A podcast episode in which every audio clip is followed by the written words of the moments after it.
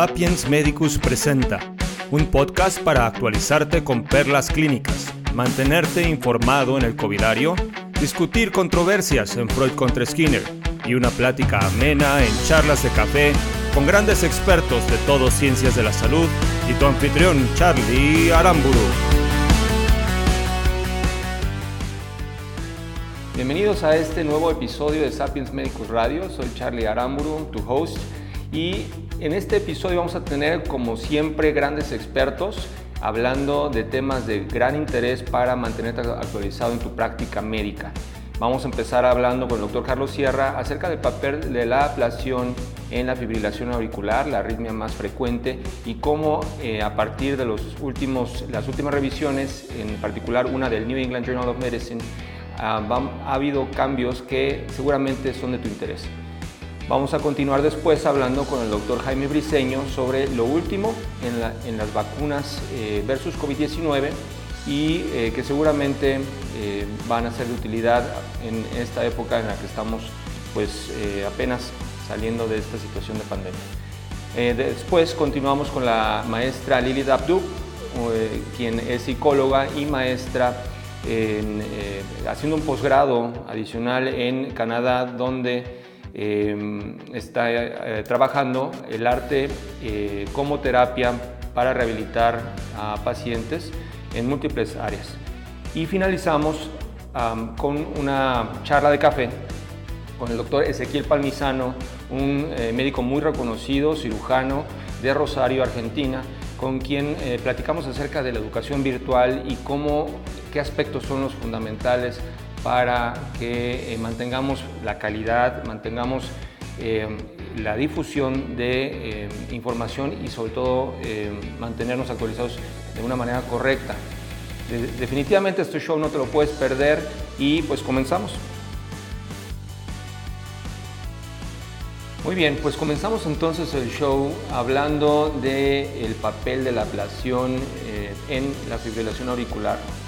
Y bueno, para hablar de este tema que eh, recientemente se publicó un paper del New England Journal of Medicine, una revisión acerca del manejo de la ablación en la fibrilación auricular, tenemos a un gran experto para eh, pues, platicar al respecto.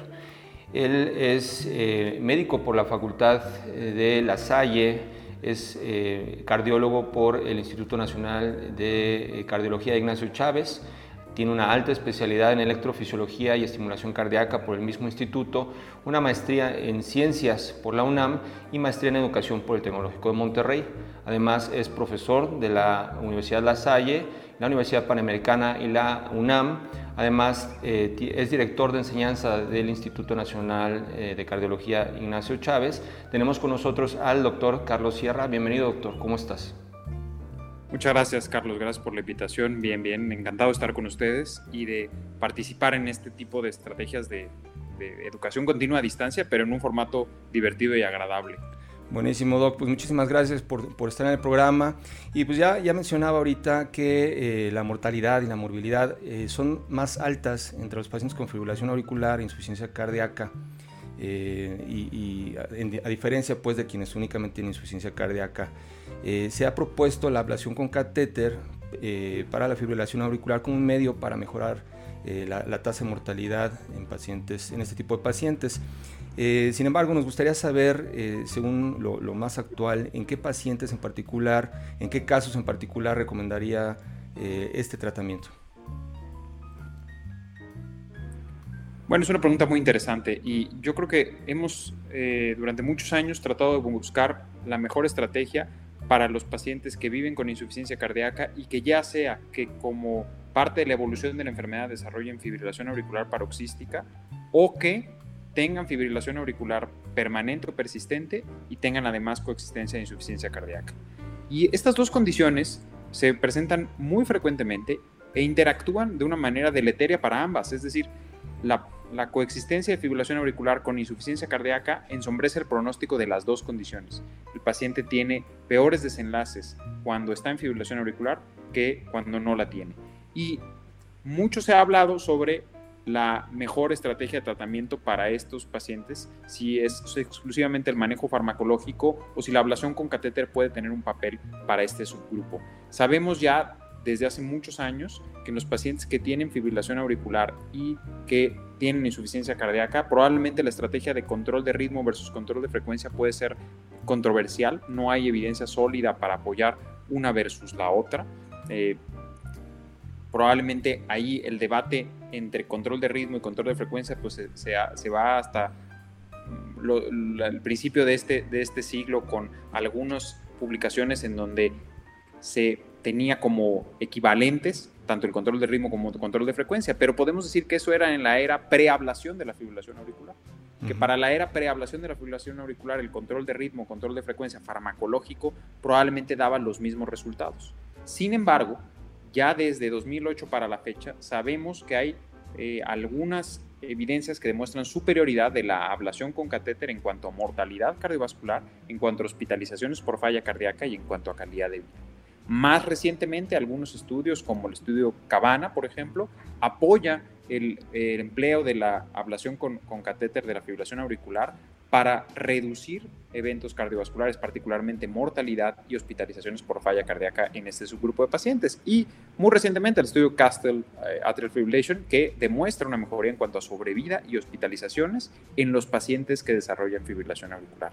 Lo que es muy interesante es, por ejemplo, en el Castle, que este desenlace de menor eh, mortalidad y menor hospitalizaciones se presenta aun cuando no desaparezca la fibrilación auricular.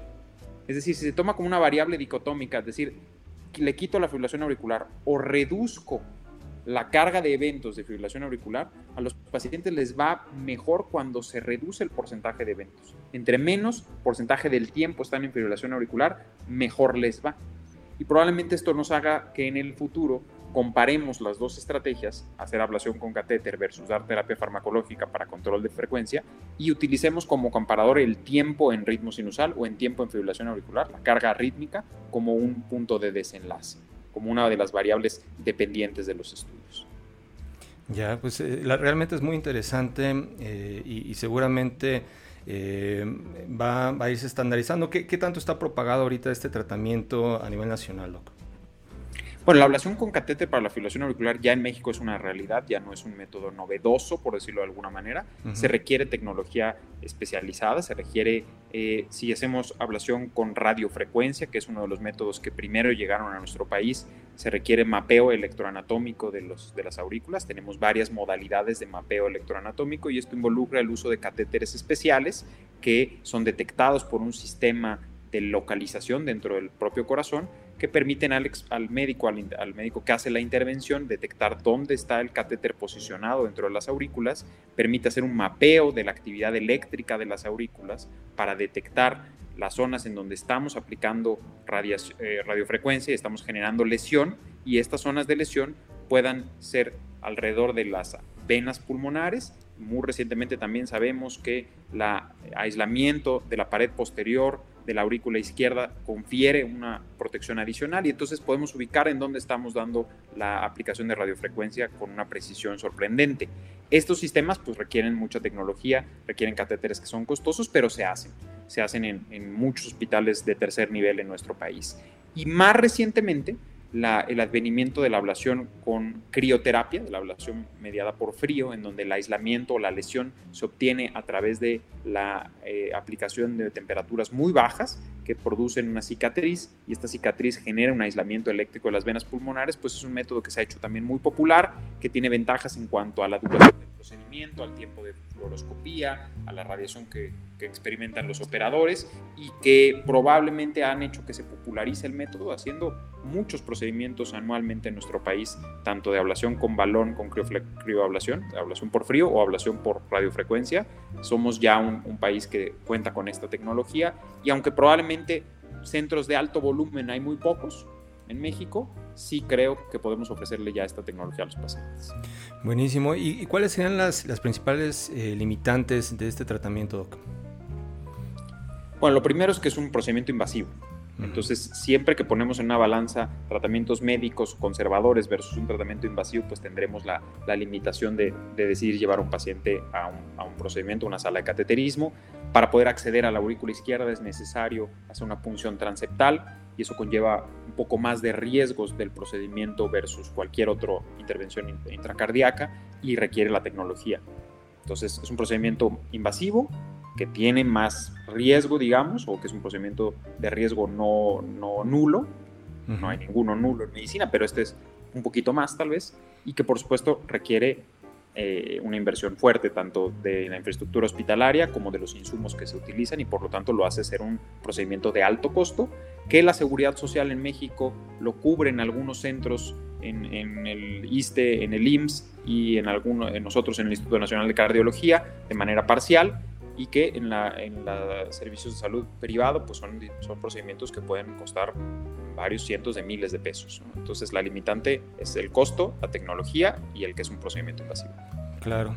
Bueno, pues esperemos que, poco a poco se vaya, vaya digamos, eh, evolucionando de tal manera que, se eficienticen, eh, el, se eficientice el proceso en el sentido de, la tecnología que se requiera para realizar el tratamiento, que sea más accesible a más cantidad de personas, ¿no? Y que pues, evidentemente lo tengamos presente como eh, una una alternativa, un, buen digamos, un buen tratamiento para aquellos pacientes como bien decíamos, que eh, padecen insuficiencia cardíaca, eh, tienen eh, fibrilación auricular persistente y que queremos mejorar la, mortalidad. Entonces, pues ahí está el doctor Carlos Sierra. Muchísimas gracias, ¿Cómo te pueden contactar? Pues yo creo que la, la forma más sencilla es vía Twitter. Mi Twitter es arroba carlos-sierra por ahí podemos eh, establecer comunicación personal conmigo y pues aprovecho la oportunidad para eh, dejar a todos ustedes el espacio de cardiociencias.com. Cardiociencias.com es la plataforma educativa del Instituto Nacional de Cardiología donde vamos a a ofertar o estamos ya eh, ofertando todos los programas académicos a distancia que el instituto puede ofrecer en este momento y los que saldrán en el curso de este año. La pandemia nos ha enseñado mucho y uno de ellos es a tratar de hacer más cosas a la virtualidad y más cosas a la distancia y creo que nosotros en el instituto tenemos mucho que ofrecer presencial y que estamos poco a poco migrando a, eh, a distancia o, digital.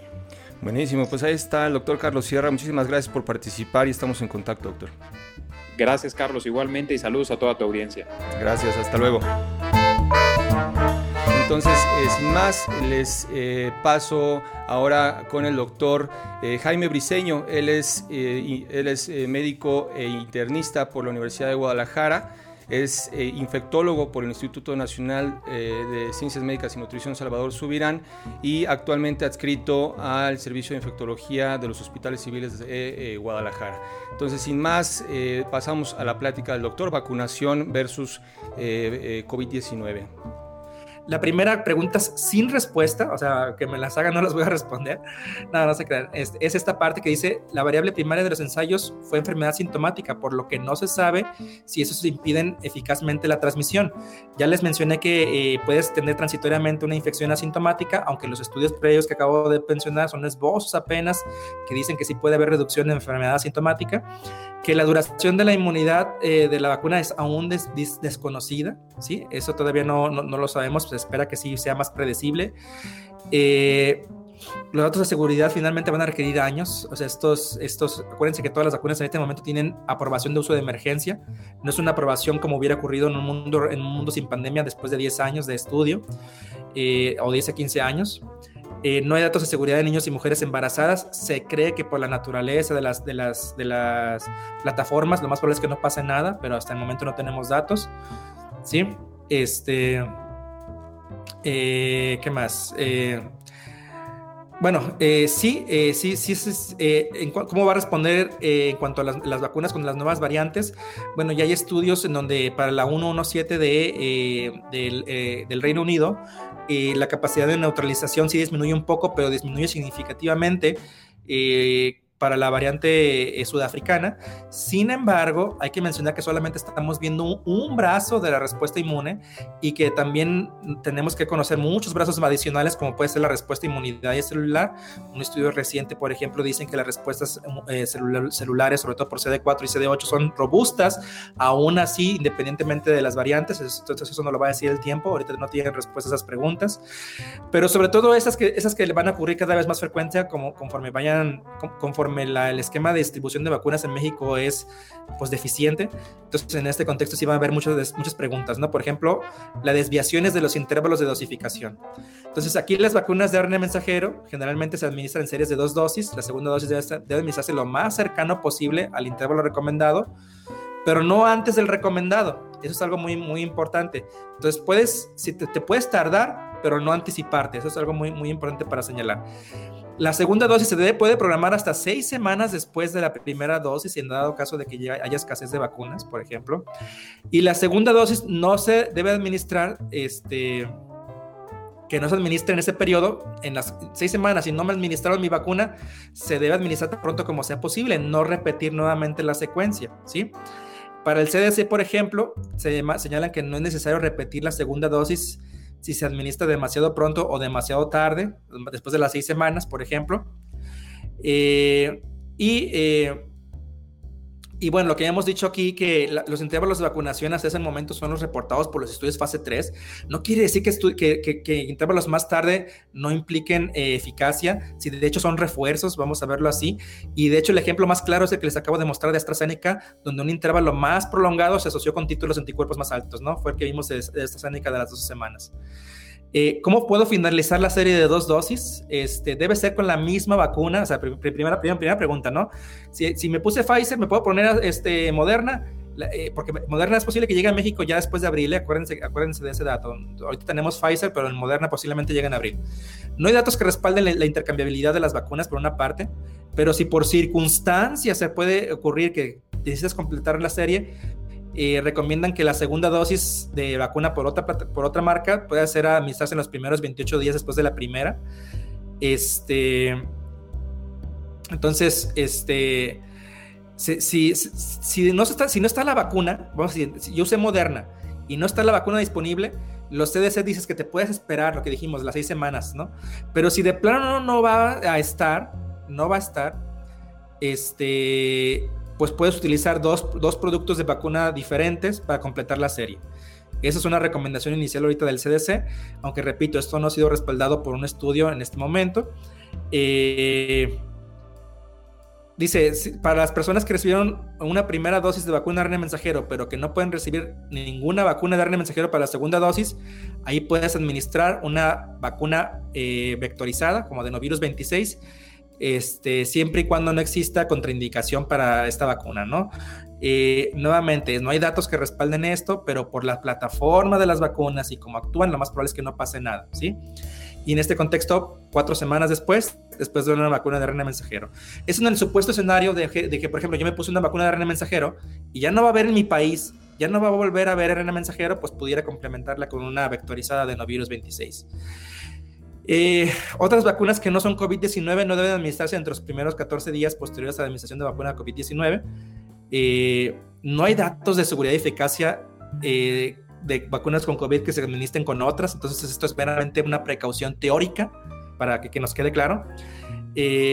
Y un intervalo más corto entre vacunas COVID-19 y otras vacunas es razonable cuando la administración oportuna de otra vacuna es importante. Por ejemplo, me puse una vacuna para COVID y de repente tuve una herida con un objeto punzo constante que me pone en riesgo de tétanos, pues por supuesto que sí lo vamos a utilizar. Eh, historial de infección por SARS-CoV-2 es algo muy importante. Este, aunque hayas este, tenido SARS-CoV-2, puedes recibir esas vacunas. No se recomienda la detección o, o cribado serológico previo a la administración de una vacuna. Eh, para la serie de vacunas de dos dosis, si por ejemplo en el intervalo entre una dosis y otra la, la persona desarrolla este, COVID, entonces ahí lo que, porque se infectó, vamos a decir, este, en ese periodo entre una y dos dosis, eh, se tiene que esperar a que la persona se recupere de, los síntomas y que haya cumplido los eh, periodos de aislamiento de acuerdo a su estado de severidad de la enfermedad. Generalmente van a ser leves a moderados, entonces con 10 días es suficiente y cumplir su aislamiento y entonces sí recibir la segunda, sí recibir la segunda vacuna, ¿no? Y en este contexto nada más mencionar que se ha visto que personas que ya tuvieron la infección con una sola dosis por, el, por pronto de vacunas de RNA mensajero tienen títulos muchísimo más altos que las personas que tienen este que no tuvieron una infección eh, previa y solamente con una sola dosis. Precauciones de salud pública post vacuna lo que les dije, es muy difícil que ese tipo de vacunas nos vayan a generar inmunidad esterilizante, por lo que entonces sí estamos en riesgo de tener una infección que puede ser transitoria, que puede ser asintomática o que puede ser levemente sintomática y que pudiéramos transmitir. Entonces se debe recordar a los receptores de vacuna que este, deben seguir con las demás medidas preventivas, el uso de cubrebocas, el distanciamiento físico eh, y la, limpieza de manos, etcétera, etcétera, ¿no? Principalmente, ¿no? Entonces eso sí lo vamos a tener que hacer, aunque ya te demostré con estudios que lo más probable es que se impacten en que, las, en que, en que tengas menos infecciones sintomáticas y que es posible de que tengan, tengan más, más, baja carga viral y que la, que la transmisión de, personas vacunadas sea, eh, a otras personas que no vacunadas sea menor. Pero hasta el momento no tenemos datos fehacientes todavía de eso. Este. Eh, ah, contraindicaciones y precauciones, nada más ya para terminar. Este. Bueno, las vacunas tanto de RNA mensajero como de Pfizer y este, Moderna tienen en glicol y la de Novirus 26 tiene polisorbato. Hay personas que tienen reacciones alérgicas severas a estas. Este, entonces, en este contexto, eh, si tienes una reacción alérgica al polisorbato, por ejemplo, este, no es una contraindicación eh, para las vacunas de RNA mensajero que tienen este, glicol. Eh, o sea, si, una, si una tiene un componente, puede ser, puede ser no, no, no una contraindicación para la otra, ¿sale? Este, si, es, si es una contraindicación para adenovirus 26, por ejemplo, con polisorbato, pero no para las de RNA mensajero, ¿no?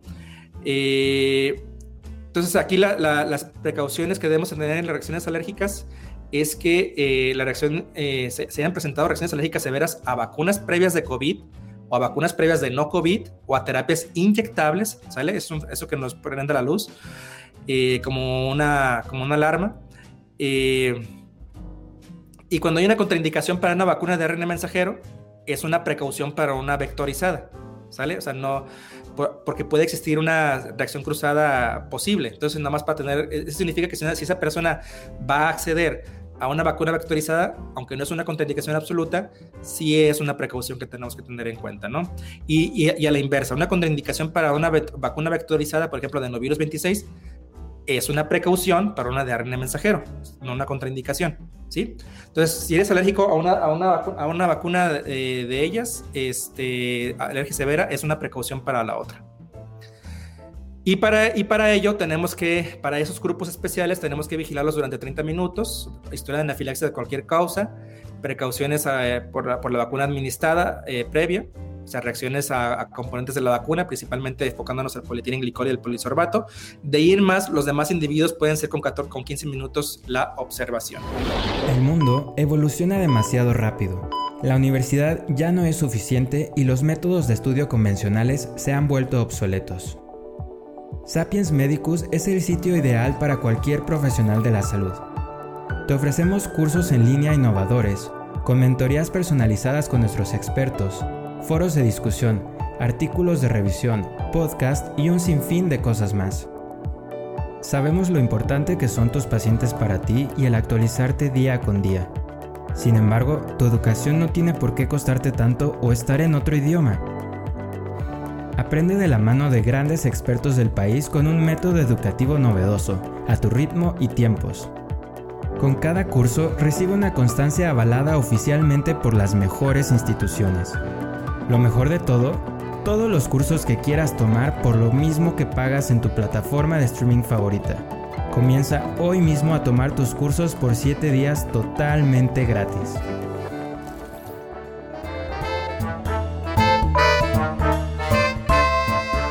Continuamos el programa ahora en Freud contra Skinner y vamos a hablar sobre el arte como terapia en la rehabilitación en múltiples aspectos de los pacientes.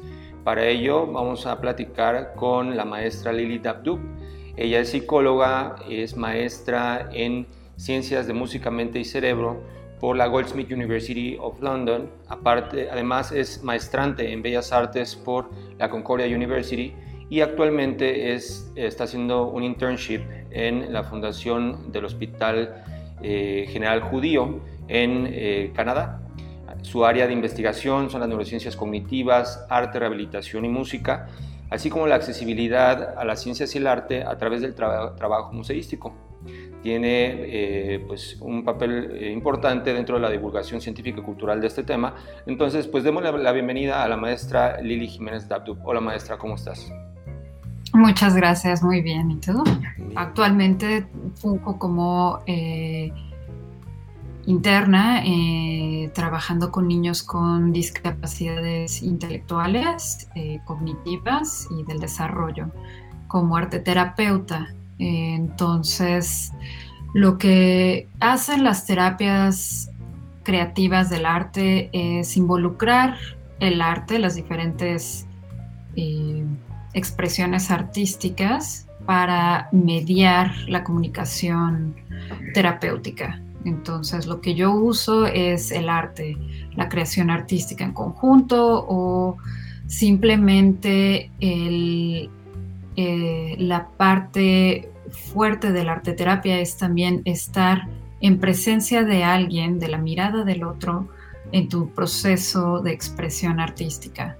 Y, lo que se enfoca, enfoco mucho distintas intervenciones es en reforzar el autoestima de, de los niños, en reforzar su autoimagen, en poder expresar sus emociones, en desarrollo de sus habilidades sociales, de, manera general.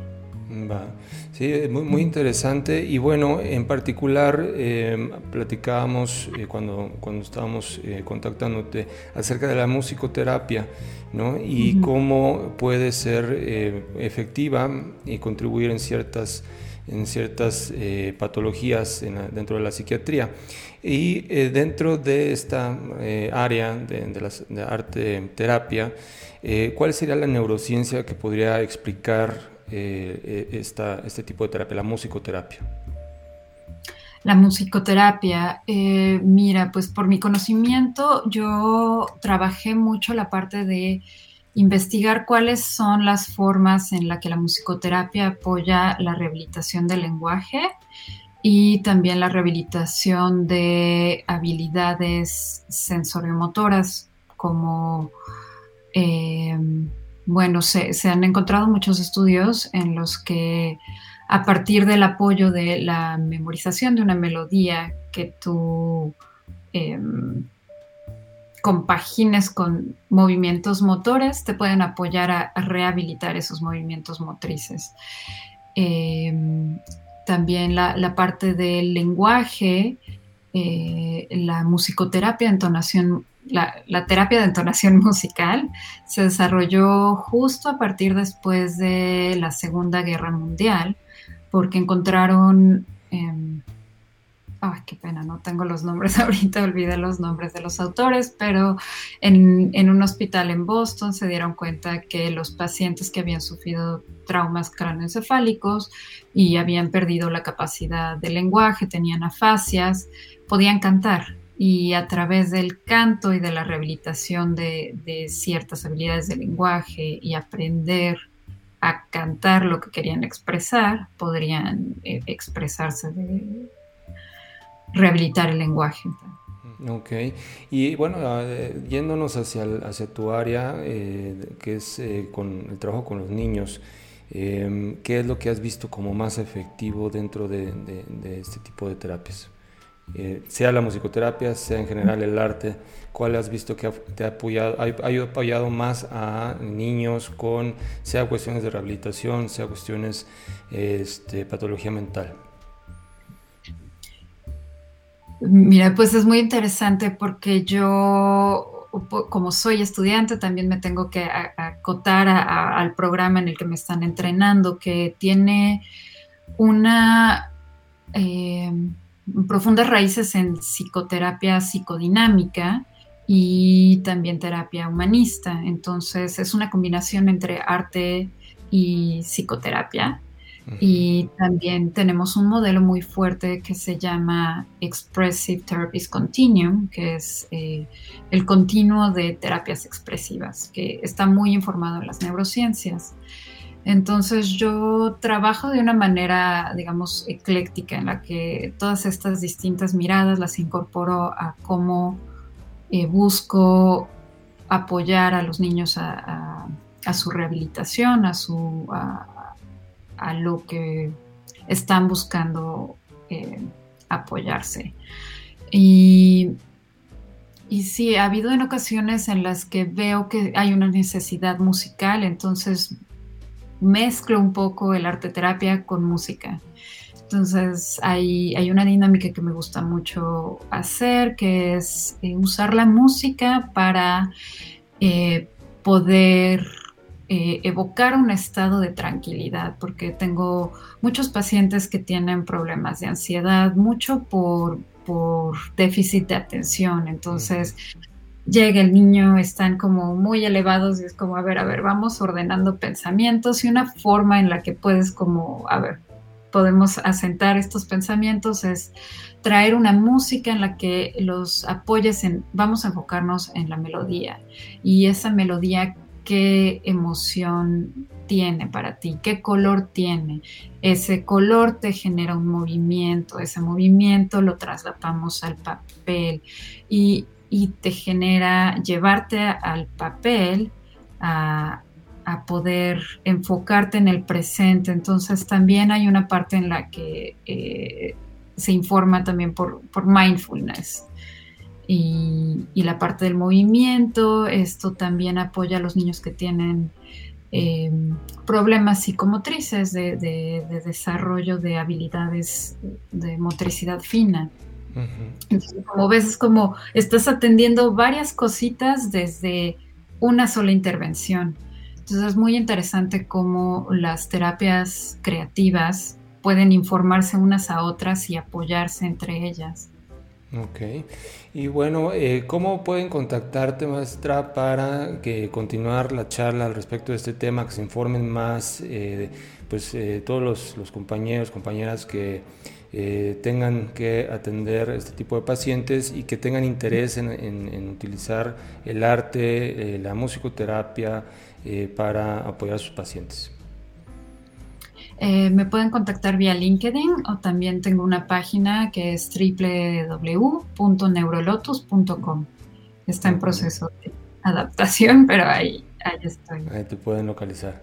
Ok, padrísimo maestra, pues muchísimas gracias por haber compartido con nosotros eh, pues estos, esos eh, pincelazos acerca de lo que es eh, arte terapia, porque es un tema por lo que vemos amplísimo y, que puede derivar en muchísimos, muchísimas áreas de, intervención, ¿no? Entonces seguramente te vamos a estar molestando en un futuro para que nos adentremos en algo en particular de todo esto que hemos platicado el día de hoy. Muchísimas gracias y hasta la próxima.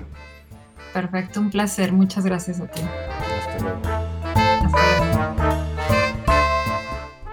Concluimos el programa de esta ocasión, el episodio número 3 de la tercera temporada de Sapiens Médicos Radio, y vamos a platicar de un tema súper interesante eh, que mm, pues ahora con la pandemia ha tenido pues una, un, un, cambio, una evolución muy significativa. Y para ello tenemos un invitado internacional, él nos acompaña desde Rosario, Argentina, es cirujano general con eh, dedicación exclusiva a la patología de parada abdominal en el Hospital Español de Rosario, es profesor universitario de la carrera de Medicina y licenciatura de Instrumentación Quirúrgica en el Instituto Universitario Italiano de Rosario, es codirector de la carrera de licenciatura en instrumentación quirúrgica y actual doctorando en ciencias biomédicas. Tenemos con nosotros al eh, doctor Ezequiel Palmisano. Doctor, ¿cómo estás? Bienvenido.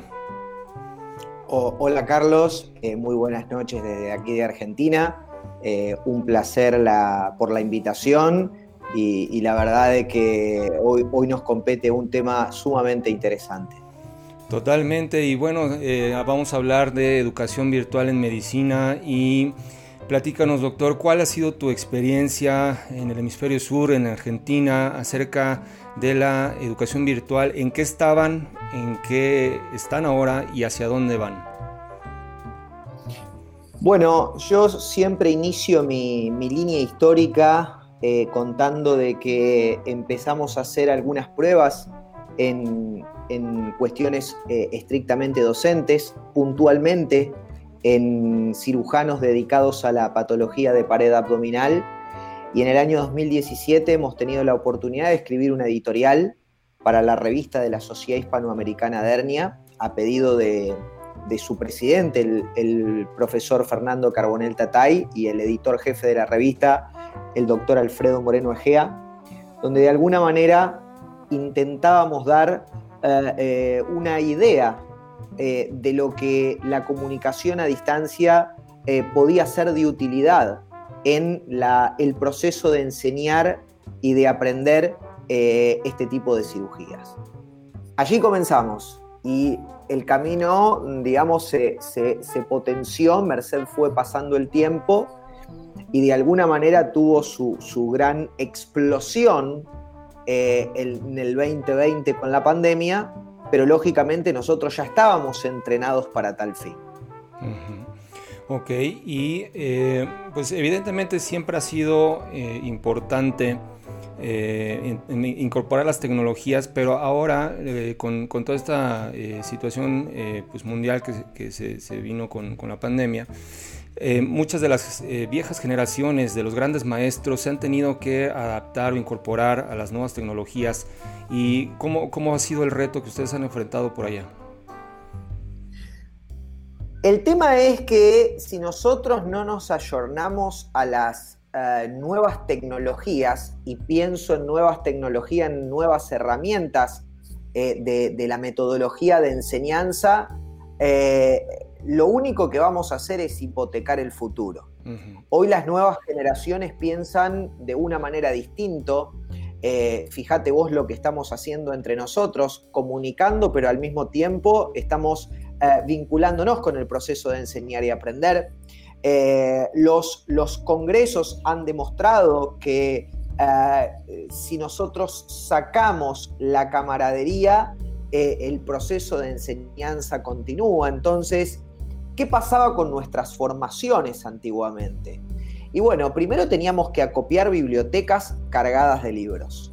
En segundo lugar, teníamos que esperar que nos llegue eh, una revista de divulgación científica que no se distribuía de manera uniforme. Por lo tanto, se monopolizaba el conocimiento en un grupo y no se universalizaba. Y después teníamos que migrar a, las, digamos, a, los lugares donde estaba el gran maestro. Eh, en cirugía teníamos que casi hacinarnos en un quirófano, eh, con otro grupo de, colegas y amigos para poder aprender lo que hacía el gran maestro. Eso evidentemente con la era de la comunicación a distancia y las distintas herramientas con las cuales contamos, eh, ha cambiado. Se han acortado los tiempos, se han acortado las distancias, el recurso económico hoy puede ser apostado a otras cuestiones y no vinculados estrictamente a los gastos eh, que teníamos que hacer para poder aprender.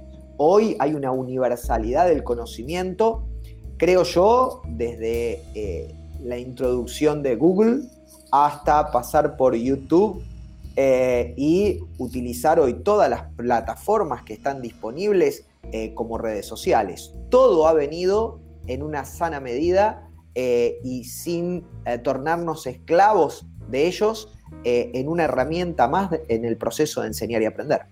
Sí, pero fíjate que em, esta evolución con el uso de las tecnologías en medicina, en, la enseñanza y, también en, la práctica de la medicina a través de, por ejemplo, la telemedicina, eh, se venía dando, pero digamos que em, los grandes maestros decían, bueno, pues está, está muy bien, vamos a aprovecharla aquí y allá, pero eh, muchos todavía son, eran de la idea de que pues, eh, no había manera de sustituir eh, esa situación con una virtualidad, ¿no? Y ahora con esta pandemia se han visto obligados a hacerlo.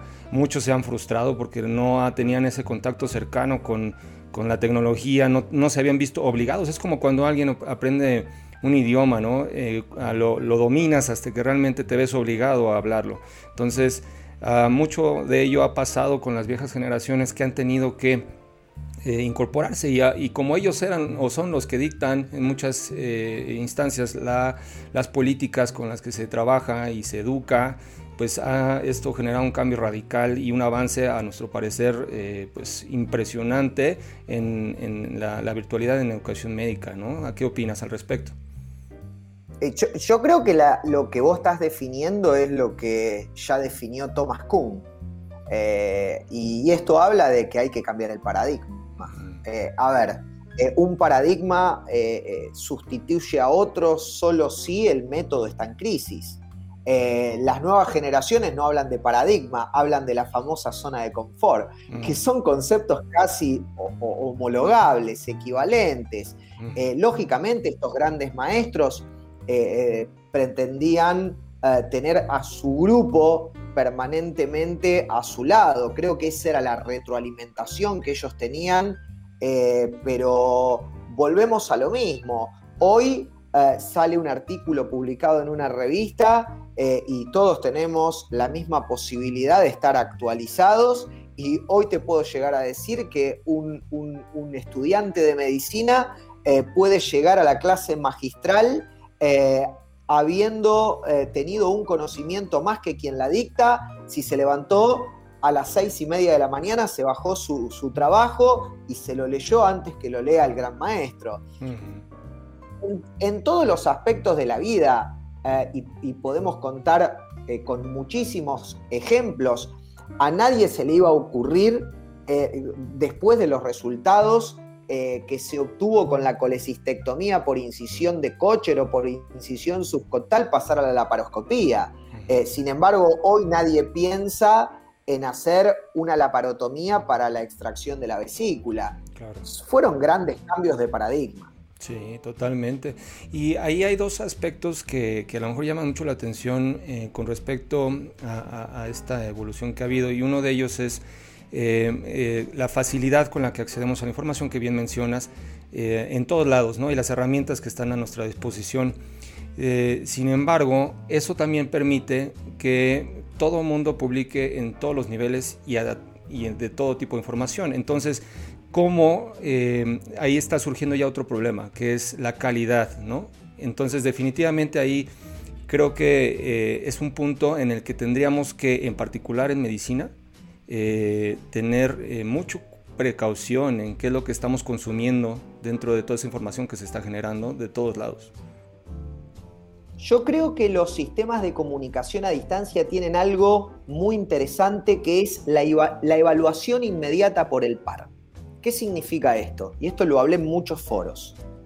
Eh, muchos me dicen, sí, la mala calidad. Sí, bueno, pero la mala calidad puede ser evaluada en el mismísimo momento por un par que tenga la suficiente expertise y que diga, no, no, no, ojo, porque, por ejemplo, el video que estamos viendo o la información que se está virtiendo sobre este tema es errónea, basados en estos aspectos que dice la literatura. Yo creo que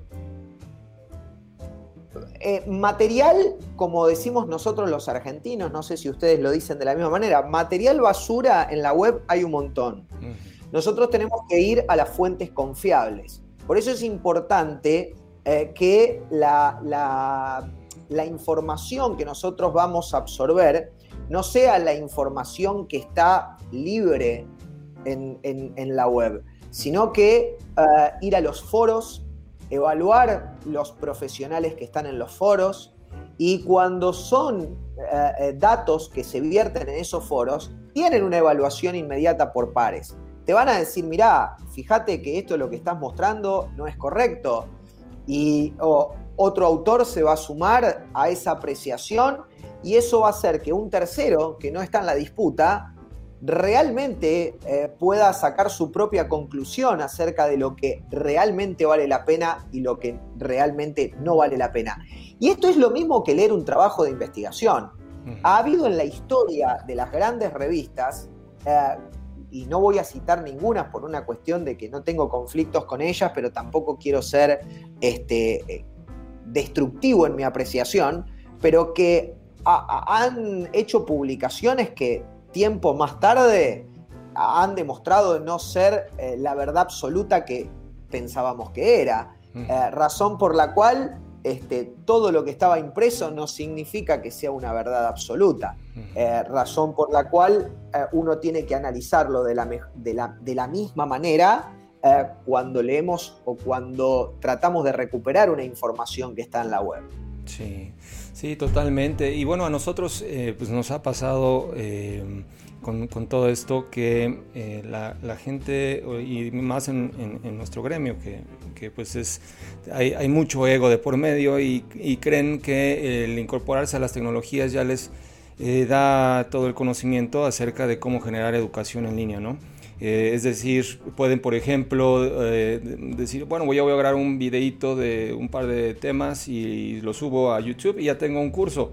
Y mientras que no, no, no, como que están simplificando eh, y están aplanando lo que representa generar, en particular, educación, ya no se diga investigación, educación médica en línea, ¿no? Bueno, vos, vos, estás tocando uno de los temas más interesantes eh, que es el concepto de la banalización o subestimación de la herramienta. Si esta herramienta nosotros la aplicamos como realmente corresponde y con el verdadero rigor científico, realmente el proceso de la ciencia avanzaría a pasos realmente eh, inimaginables. Pero fíjate vos una cosa, ah, los congresos que nosotros hacíamos presenciales, independientemente de que haya surgido la pandemia, eh, los grandes maestros tuvieron que, que son los que manejan esos grandes congresos o que en este momento tienen a su cargo la dirección de esos congresos, eh, han tenido que ceder y han tenido que entender de que esta es eh, la, forma en la que hoy los, los mismos estudiantes de medicina los mismos residentes de las distintas especialidades toman su teléfono celular, que es lo que eh, tienen a su alcance, y eligen qué tema quieren escuchar. Razón por la cual eh, otra de las cosas que hay que tener bien presente es eh, cuando uno va a elegir hacer un evento virtual, es escoger aquel orador que va a tener realmente un auditorio cautivo y va a tener un auditorio que al menos eh, eh, junte, eh, digamos, oyentes para que estén presentes en los mismos. Y eso se está viendo actualmente. Eso se está viendo actualmente porque cada vez se está buscando ese perfil para incluir dentro de los distintos eventos. Sí, pero fíjate que el, Fíjate que el, perdón, hay un pequeño retraso en la imagen, pero el, a lo que voy es, cuando, cuando ellos eh, piensan en educación virtual en, medicina, es, eh, creen que nada más con grabar su plática, subirla a una plataforma, sea YouTube o sea cualquier otra, van a poder eh, llamarle a eso educación, ¿no? Que no importa tampoco la forma ni eh, el, digamos, el cómo presentan la información. Ahí es un punto crítico, a mi parecer, porque eh, están, precisamente como bien dijiste el término, están banalizando lo que es la, educación y en este caso educación virtual. Entonces, a la hora de que uno trata de incorporarlos a, la, digamos, a toda la estructura y la metodología que debe de llevar la educación, se, hay una gran oposición ¿Cómo afrontar eh, esto? Eh, estoy totalmente de acuerdo contigo. No es lo mismo educar que hacer un posteo en una red social. Ese es el primer concepto. El que, crea que va a hacer un video con fines educativos y lo va a subir al YouTube, eh, está, está haciendo, digamos, una, una apuesta que no tiene ningún objetivo, más que sumar un aporte a su ego personal. Nada más. Esto, es muy simple. Eh, el proceso de enseñar y aprender eh, busca otros caminos.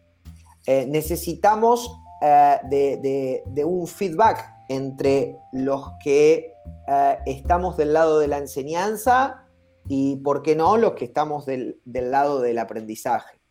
Entonces, yo creo que la clave del éxito acá eh, no es hacer un video y subirlo, mostrar una foto y creer lo que estamos haciendo una enseñanza. No, tenemos que contar con herramientas pedagógicas que eso eh, eh, está dentro de los cursos de formación docente que, van, que vamos tomando cada uno de, nosotros en, en, nuestro camino como profesionales. El doctor Carlos Ocampo, que es un prestigioso cirujano argentino del Hospital Argerich, que está dedicado a la patología pancreática, hace muy poco en un evento para la Comisión de Cirujanos Jóvenes de la Asociación Argentina, utilizó una frase que a mí me encantó, pero no recuerdo en realidad el autor de la frase, y él dijo, necesitamos cirujanos académicos con olor a paciente.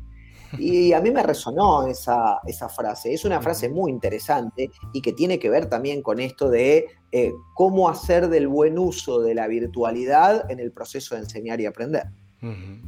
Sí, totalmente, porque no, no es tan fácil como las herramientas lo pintan que son, ¿no? Entonces, pues hablando ahora de, sobre la misma línea y en, particular en, cirugía, que, al inicio de la, entrevista estábamos, eh, estabas mencionando al respecto, ¿qué, qué, evolución has visto en eh, la simulación y la virtualidad en específico en cirugía y no necesariamente ligado a la pandemia, pero sí a través de su evolución? La simulación ha sido un antes y un después en la cirugía, en el, en el learning tradicional, en el aprendizaje tradicional, y esto está demostrado que mejora las curvas de aprendizaje. De, eso no, no tengo duda. Ahora, lo más interesante es cuando nosotros podemos combinar la, lo que se llama telemedicina eh, con la simulación, que ahí aparece eh, creo que un combo perfecto, como dirían los más jóvenes, eh, donde yo puedo estar en Rosario y poder estar haciendo telemedicina y simulación, lo que se llama telesimulación, en México o en cualquier otra latitud, eh, y obtener excelentes resultados siempre y cuando se tenga un protocolo que se cumpla estrictamente y haya también una devolución por parte de quien cumple el rol de tutor en, ese, eh, en esa telemedicina eh, para que se cumplan los preceptos de corrección de errores. Esto es como la aviación. Eh, ¿Por qué hay pocos accidentes aéreos? Y porque la simulación juega un rol fundamental en el entrenamiento de los pilotos de avión. Y si además a esto le podemos agregar que lo podemos hacer masivo y universal a través de la telemedicina, mucho mejor, porque podemos llegar a entrenar un mayor número de colegas por todas partes del mundo. Nosotros tardamos desde 2018 a 2021 a poner en marcha el curso universitario de posgrado en actualización en cirugía de pared abdominal. Y por allí veo que hay gente que de un día a otro arma un curso virtual en cirugía de cualquier especialidad. Yo creo que allí no hubo ningún reparo metodológico desde el punto de vista de la enseñanza para la aplicación de este, la, estrategia eh, del proceso de enseñar y aprender. Totalmente. Pues ahí está, yo creo que hemos tocado múltiples temas, múltiples eh, puntos de, este tema eh, y, realmente eh, valdría la pena que quienes nos están escuchando, jóvenes que puedan, que ya, ya dominan muchas de las tecnologías, que se interesen por la, adentrarse dentro de, adentrarse de, en cuestiones metodológicas en cuestiones de calidad de lo que están transmitiendo y que, los, y que las viejas generaciones y los grandes maestros tengan esa apertura para eh, pues también, al igual que los jóvenes, seguir aprendiendo en la implementación de estas tecnologías y el uso de las mismas, para que eh, conjuntando estos dos aspectos podamos tener pues mayor y una mejor educación virtual en medicina. Entonces, pues ahí está el doctor Ezequiel Palmisano. Doctor, ¿cómo te pueden contactar para seguir el diálogo? A través de las redes sociales, estoy en Facebook, en Instagram, estoy en Twitter. Eh, nada, me buscan por mi nombre y apellido, allí estoy, no hay ningún problema. Si me quieren mandar un mail a Ezequiel con Z, Ezequiel Palmisano con S, arroba yahoo.com.ar y estaremos a disposición para cualquier consulta que quieran hacernos. Perfecto, pues ahí está el doctor Ezequiel Palmisano. Muchísimas gracias por haber participado en el programa, doctor, y esperamos contar con tu presencia pronto. El placer ha sido mío y muchas gracias por la invitación. Hasta luego. Ahí está el tercer episodio de la tercera temporada de Sapiens Médicos Radio. Esperamos haya sido de tu agrado y sobre todo de utilidad en tu práctica profesional. No te pierdas el siguiente episodio este domingo con nuevos grandes expertos en eh, varios temas que estamos seguros van a ser de tu agrado. Y eh, también eh, no olvides que este 24 de junio vamos a tener un webinar totalmente gratuito sobre cirugía hepatopancreatobiliar con grandes expertos como por ejemplo el doctor Alfonso Cuendis, un cirujano de talla internacional. Es un evento totalmente gratuito y ofreceremos constancias de participación, así que no te lo pierdas, entra a nuestra página de eventos y regístrate ya. Y por último, recordarte que ya vamos a abrir precisamente el curso de cirugía hepatopancreatobiliar este 28 de junio. Es un curso con eh, constancia de eh, ONAVAL, de la Asociación Mexicana de Cirugía General, y valor curricular para tu recertificación. No te lo pierdas, estate atento y nos vemos en el próximo episodio. Síguenos en redes sociales. Thank you.